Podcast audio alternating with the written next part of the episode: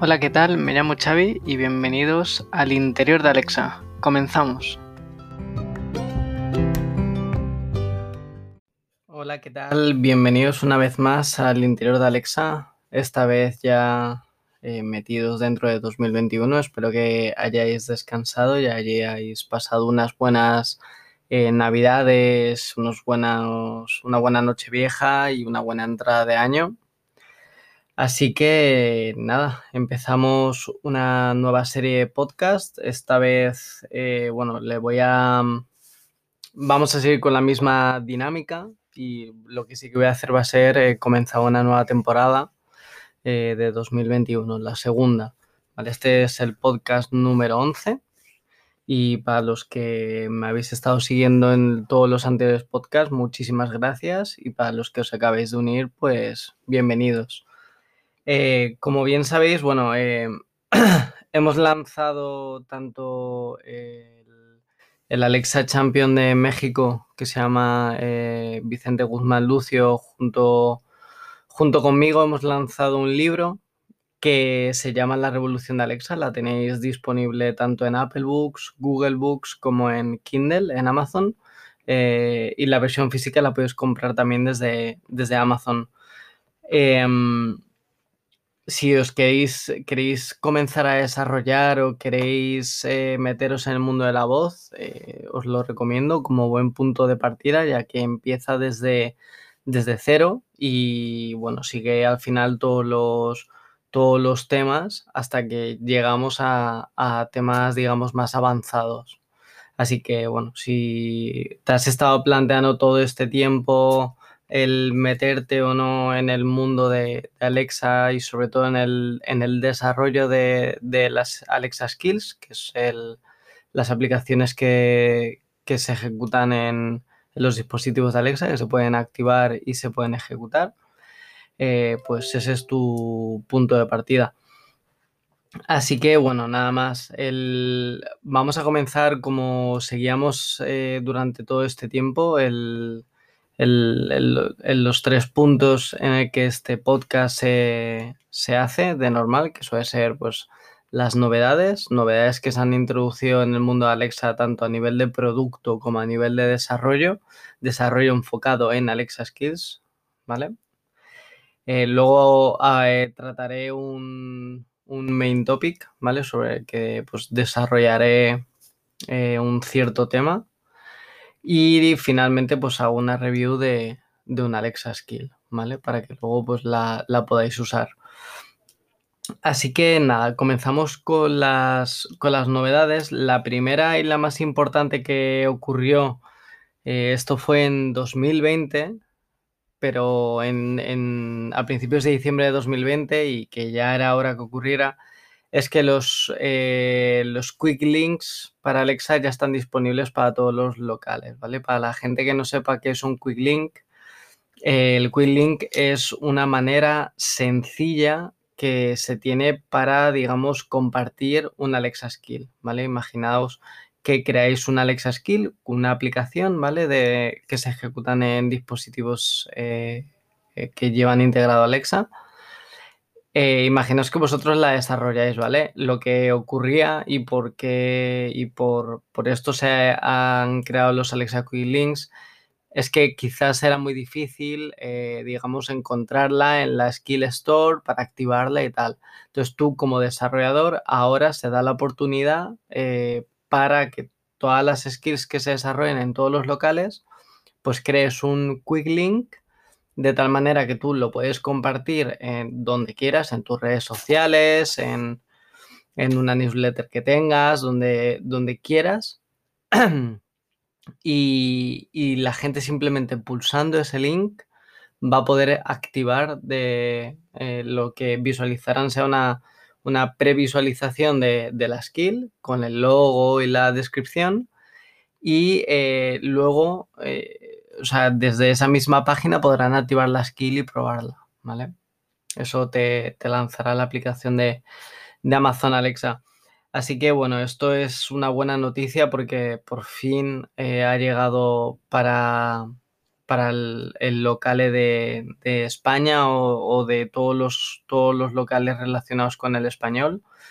Y es una buena manera para que, bueno, para que los desarrolladores de Alexa Skill lo utilicen y puedan, puedan ver eh, y compartir eh, los desarrollos que hacen y así conseguir pues que la gente eh, active estas skills antes o que las encuentre antes. Otra de las cosas que quería comentar es que también en, diciembre de 2020 anunciaron el, los diferentes roles dentro del Alexa Developer Console, ¿vale? Esto eh, tiene sentido porque, eh, bueno, a día de hoy simplemente, pues, eh, tú, o sea, antes de esta, de esta nueva feature, el, lo que existía era que, pues, que todo el mundo podía hacer todo, ¿no? Simplemente tú compartías el, el Alexa Developer Console, el, el digamos, el, el, usuario contraseña y cualquiera puede hacer eh, todo, ¿no? Ahora han introducido diferentes roles, entonces desde la Alexa Developer Console, en la sección de settings, hay una parte donde está el Skill Access Management, ¿vale? Entonces, se han creado cuatro diferentes roles que tienen eh, bastante sentido. Uno es el administrador, que puede hacer todo. Otro es el desarrollador que puede pues, crear y eliminar skills, por ejemplo, puede actualizar una skill, puede testearla, eh, puede programar y manejar los beta testing, eh, enviar una skill a certificación, mirar las analíticas o, estar o, en sí programar el, el código, ¿vale? El Luego está el, rol de developer, que puede hacer exactamente lo mismo que el administrador, pero simplemente que el, en las hosted skills, el resource usage data, pues no lo va a poder visualizar, ¿vale? Pero bueno, eso no hay ningún tipo de problema. Luego un, rol de, de marketer, digamos, para la persona de marketing, que lo único que va a poder hacer va a ser eh, obviamente el código no lo va a poder tocar porque digamos que es una persona de marketing, pero sí que va a poder eh, pues ver las analíticas eh, para ver cómo está funcionando la Alexa Skill, probar la skill, actualizar la skill porque aunque no tenga acceso al código, seguramente sí que pueda tener acceso a todo lo relacionado con pues, los iconos, la descripción, todo eso sí que lo va a poder cambiar. Entonces por eso sí que va a poder actualizar las skills. Y luego hay un rol de analista que simplemente tiene acceso a, las analíticas de la skill y a probar la skill, no mucho más, por, ver, entiendo que lo de probar la skill es por si las analíticas no son muy buenas, que sea capaz de probarla para, ver qué es lo que está pasando. Entonces, bueno, de, de recapitulación, perdón, eh, simplemente cuatro nuevos roles. Administrador que lo puede hacer todo, developer absolutamente casi todo, marketer enfocado al, a poner bonita en sí la skill y el analista a ver qué, qué es lo que está ocurriendo con la skill, ¿vale? Esos son los nuevos roles, eh, lo tenéis disponible en la Alexa Developer Console, así que bueno, yo os animo a que a que sobre todo si estáis creando Alexa Skills, pues que mm, con más de una persona, pues que, que quizás esto os interese, ¿vale? Y ya la última novedad, esto es un poco ya, pues, eh, menos importante de cara a la parte española, porque son, eh, esto se introdujo también en, a finales de noviembre, eh, que no lo comenté, creo recordar que no lo comenté, si yo lo comenté, disculpad, mil perdones, que son para los locales ingleses eh, han introducido eh, diferentes, el, speaking style este, que se define cuando estás desarrollando las Alexa Skills y estás trabajando con el SSML. Recordad lo que, que ya hablamos en su día, el SSML, que es una especie de, es un lenguaje de marcado específico, no... Eh, no es propietario de Amazon, sino que es open source. También se puede encontrar en Google Assistant o en cualquier eh, otro navegador, por ejemplo, utilizan eh, el SSML. Entonces, bueno, eh, sí que es cierto que Amazon tiene sus propias eh, implementaciones del SSML, ¿vale? Para que cuando Alexa te hable, eh, nosotros desde nuestra Alexa Skill, pues la manera que tiene de usar, la, manera de, usar la voz de Alexa, pues Amazon tiene diferentes implementaciones, ¿vale? Una de ellas es la de Music Speaking Style, que es como si Alexa estuviera fuera un, ¿cómo decirlo? fuera una persona que estuviera trabajando en, la radio, ¿sabéis? Que tenga ese tono de voz como que engancha, ¿no? Ese es el Music Speaking Style, simplemente que lo han añadido para el Canadian English y el British English, por eso que a nosotros nos da igual. Luego hay otro modo de, de estilo de Speaking Style que es el Conversational, eh, que lo han hecho disponible para US English, Japanese y Italian, ¿vale? Y luego la parte de emotions, eh, para que Alexa se vea cómo está, eh, pues, súper, digamos, excitada o que está en desacuerdo o cosas de estas. Amazon también tiene sus propios tags en SSML. Y bueno, ha añadido para British English el excitado y el disappointed y para el Japanese para el japonés también los ha añadido. A ver si algún día llega esto a, al local español, porque también somos muchos los desarrolladores que estamos eh, detrás de todo, de todo esto. Así que nada, estas son las novedades de, de, bueno, de finales de 2020. Veremos el camino que lleva el, este 2021, el mundo de Alexa, y aquí estaré para contarlo, ¿vale? Vamos a hablar con, bueno, vamos a seguir, perdón, con el main topic. Así que nada, seguimos, seguimos chicos. Y vamos con el main topic de, de, este, de este episodio en el que me quería centrar en, digamos, las diferentes maneras en las que una Alexa Skill se puede ejecutar, ¿vale? Eh, para recapitular un poco y para que lo tengamos todos eh, claro, eh, porque no, a lo mejor es el primer podcast que escuchas o no eres eh, un desarrollador, pero el, um, un Alexa Skill al final eh, lo que ocurre es que cuando nosotros interactuamos con el, con el dispositivo que tiene Alexa, lo que ocurre es que esa, digamos, ese sonido que se ha grabado se envía al cloud de Alexa, ahí ocurren diferentes cosas y se, digamos, hace una petición a un servidor, ¿vale? Una petición de realmente qué es lo que le estamos solicitando, ¿no? Es las cosas que se, que se ejecutan dentro, digamos, del cloud de Alexa es el, hecho de el hecho de, pues, eh, primero transformar esa voz a texto y luego determinar qué es lo que el usuario nos está preguntando, ¿no?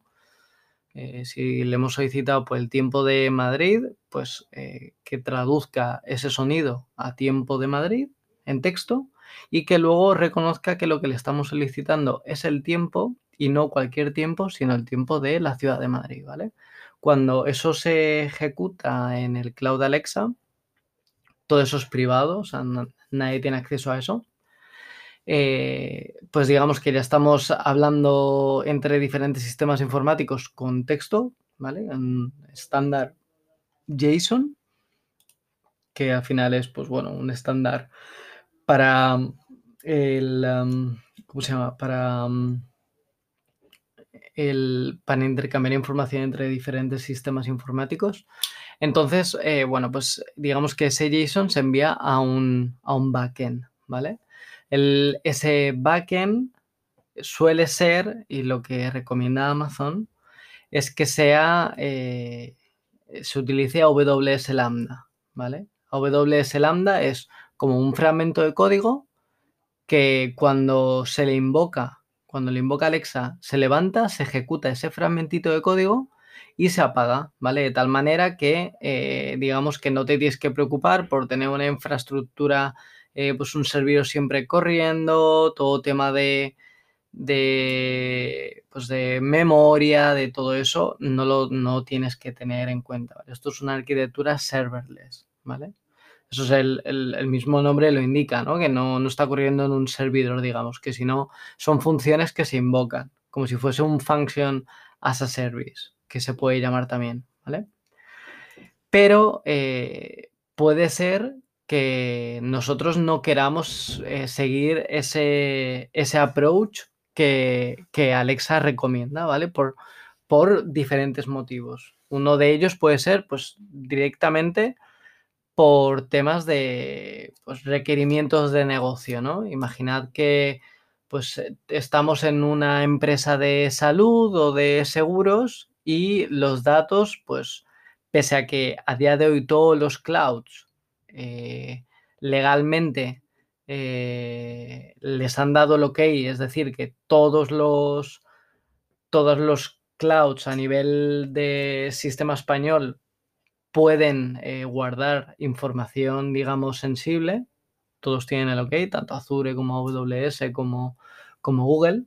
Pero, bueno, pues pueden haber compañías que no lo tengan, ¿no? Entonces, lo que yo digo es que imaginaos que estamos en una compañía de esas que tenemos pues la base de datos eh, dentro de nuestra red privada y, lo, y, queremos eh, acceder allí, ¿no? Entonces, una de las opciones que se nos permite es, en vez de utilizar AWS Lambda, arquitectura serverless, eh, se nos permite el, el, ejecutar, digamos, el backend de esa skill como un servidor web, ¿vale? Un servidor que recibe eh, como si fuera un web service, ¿vale? Porque al final, cuando Alexa sabe ya eh, qué es lo que quiere el usuario, lo que ocurre es que hace una petición eh, a un servicio web, ¿vale? Una petición REST. Entonces, realmente da igual, o sea, puede ser o una función de AWS Lambda o un servicio web, ¿vale? Un servicio REST. Entonces, eh, o imaginad también que no solo por el mero hecho de que, pues, porque los datos estén en, una cloud privada o, en, en, nuestro, digamos, en nuestra red privada, sino pues porque no tenemos nada en AWS y lo queremos tener todo hospedado en nuestro, dentro de nuestra red privada y crearnos nosotros en nuestros servidores, porque cada uno al final eh, pues es libre, ¿no? De hacer lo que quiera. Entonces, pues Alexa esto también lo permite, ¿vale? Entonces el, el backend puede ser o bien una AWS Lambda o bien un servicio web, un servicio REST. Y para ello eh, proporciona diferentes adaptadores eh, para los tres lenguajes de programación oficiales que, que, acepta Alexa, que son eh, Node.js o, o, TypeScript, ¿vale? JavaScript o TypeScript, eh, Java y Python, ¿vale? Entonces os voy a indicar eh, los adaptadores que hay, cuáles son y para qué servidores funcionan, ¿vale? Para que lo tengáis claro. El primero voy a empezar con el más común, que es el de Node.js, ¿vale? JavaScript o, o TypeScript y bueno, ahí lo que tenéis que saber es que el Alexa nos proporciona de manera oficial eh, un adaptador para el servidor de aplicaciones más común que hay en el mundo Node.js, que es Express. ¿Vale? Hay un adaptador que es ASK SDK Express Adapter, que simplemente pues instalándolo eh, pues, eh, con tres líneas de código, en vez de tener nuestra Alexa Skill ejecutándose en una, AWS Lambda, lo tendríamos en un, en un, en un servidor express, ¿vale? Con un puerto y corriendo y todo eh, pues lo podríamos gestionar eh, nosotros, ¿vale? Una manera muy, muy sencilla. Yo lo, he utilizado y va muy bien, sobre todo también porque del, digamos, si tenéis una Alexa Skill desarrollada para que se ejecute en una AWS Lambda, en Node.js quiero decir, para pasarlo para que se ejecute aún en, en Express con este adaptador eh, son tres líneas literal, ¿vale? Entonces, para el poder debuguear cualquier tipo de problema que haya de manera local, eh, también lo recomiendo mucho porque de una manera muy sencilla te puedes levantar un servidor express donde tienes ahí todas las, eh, digamos, tu backend de tu Alexa Skill y puedes hacer que, que, desde la Alexa Developer Console, cuando estés testeando, te apunte a tu Alexa Skill, a tu backend en tu ordenador, ¿vale? Utilizando pues, herramientas como NGRock o alguna de estas. Así que nada, es muy sencillo. Eh, pasar de una Alexa Skill para AWS Lambda para a una con el adaptador de Express es muy muy sencillo. Seguimos con el de Java, ¿vale? Para Java lo que proporcionan es un servlet, ¿vale? Un servlet al final es eh, pues el, digamos un fragmento de código que lo que de lo que provee es de una implementación de una de una petición, es decir, lo que viene es que cuando tú eh, extiendes este servlet, pues recordad que estamos ya en Java, eh, lo, que lo que provee es de la función eh, doPost, ¿vale? Esa función doPost es simplemente es un escuchador para que va a estar escuchando peticiones eh, REST de servicio, ¿vale? Eh, en este caso de, con el método POST para ejecutar el, digamos, el backend, la lógica de negocio de nuestra Alexa Skill, ¿vale? Yo tengo un ejemplo que lo podéis encontrar en mi GitHub eh, ejecutándolo con Spring Boot, ¿vale? Y se añade este servlet y en dos minutos también con Spring Boot tienes corriendo la, la Alexa Skill, ¿vale? Eh, continúo con el último, pero no menos importante porque sé que hay muchos de vosotros que desarrolláis en, Python y en Python en este caso eh, nos dan tres opciones, ¿vale? Os digo las dos primeras que son sencillas. Es igual que en Java podemos ejecutarlo con Spring Boot o con Spring o, el, o en Node.js con Express, eh, hay dos frameworks que en Python, yo no soy desarrollador Python, pero hay dos frameworks que son muy, muy, muy, muy comunes, eh, que uno de ellos es Flask y para ellos, para este también tienen un, un adaptador que se llama Flask ASK SDK y el otro que sí que he escuchado, pero que sí que me suena, quiero decir, pero nunca he usado, es el de Django, ¿vale? Django ASK SDK. Entonces, eh, para estos, montando un servidor súper eh, sencillo bajo Flask o bajo Django, pues también con tres líneas de código lo tendríais, ¿vale?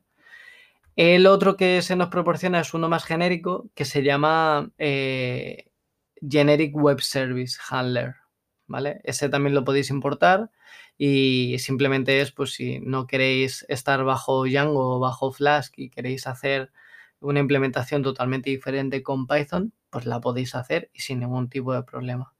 ¿Vale? Así que nada, esto es lo que quería hablar hoy, no me quiero enrollar mucho, pero bueno, que sepáis que, que lo tenéis disponible, también es en lo que he estado trabajando últimamente y lo que voy a estar trabajando durante este 2021 y nada, espero que os haya resultado útil y vamos ya con, la review de la skill. Vamos, vamos con la review de, la skill. En este caso eh, voy a hacer una review que me hace especial ilusión porque es de un, un estudio de... Bueno, es un estudio tanto de audio como un estudio que desarrolla Alexa Skills que se llama eh, Magic Tales, ¿vale? Eh, la verdad es que siempre se caracterizan eh, por presentar Alexa Skills con una experiencia, digamos, de audio totalmente increíble. sé que hay mucho trabajo detrás, es decir, pues llevan a gente, ¿no? Para grabar lo que viene siendo todo, todo el tema de la Alexa Skill para no utilizar la, voz de Alexa, para que sea, digamos, más, eh, no sé, más que te metas en el papel, ¿no? Y la verdad es que siempre lo consiguen. En este caso os traigo una Alexa Skill de, de este, de, de, este estudio que se llama Noviembre Nocturno, que la sacaron para Navidad. Y bueno, al final, la verdad es que es muy, muy graciosa. Es una historia interactiva en la que tú haces el rol de maestro, es, digamos, tienes a maestro y que va asesorado por Igor. Y, bueno, se van, en la historia se van presentando diferentes situaciones y tú como maestro tienes que decidir ¿no? qué, qué decisiones tomas y dependiendo de esas decisiones, pues eh, ocurren unas cosas u otras. Y la verdad es que es, es muy, muy buena, es una Alexa Skill eh, yo creo que muy bien hecha y, y, la verdad es que es bastante graciosa. Es una historia interactiva cómica y es, está, es brutal. La recomiendo mucho. Recordad, eh, Noviembre Nocturno de Magic Tales. Y nada, esto es todo por hoy. Muchísimas gracias por seguir con escuchándome. Esto está atentos a todas las redes sociales y todo eh, que voy publicando. Me voy a seguir como arroba chavidop en Twitter, en GitHub, en, en, Twitch, en YouTube, ¿vale? Donde ahí pues voy publicando contenido sobre desarrollo de Alexa. Y nada más, recordaros que, bueno, eh, he sacado junto con el Alexa Champion de México un libro que se llama La Revolución de Alexa. Y si queréis empezar a desarrollar sobre Alexa, pues eh, es un punto de partida genial. Y nada, el, lo tenéis disponible tanto en Amazon como en Apple Books, como en, en Google Books y es, es, es genial, la verdad. Y decir que también que hemos fusionado diferentes comunidades de Alexa, la Alexa en español, la Alexa de Madrid, la Alexa de, México, a una única eh, eh, comunidad que es, le hemos llamado comunidad Alexa en español.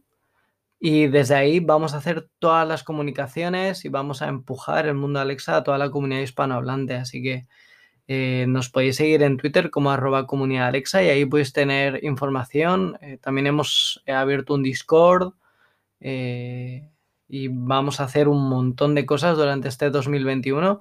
Así que nada, simplemente, eh, simplemente eso, eh, cualquier cosa me podéis consultar por privado. Y muchísimas gracias por llegar hasta aquí por escucharme siempre y escucharme todos los meses. Muchas gracias.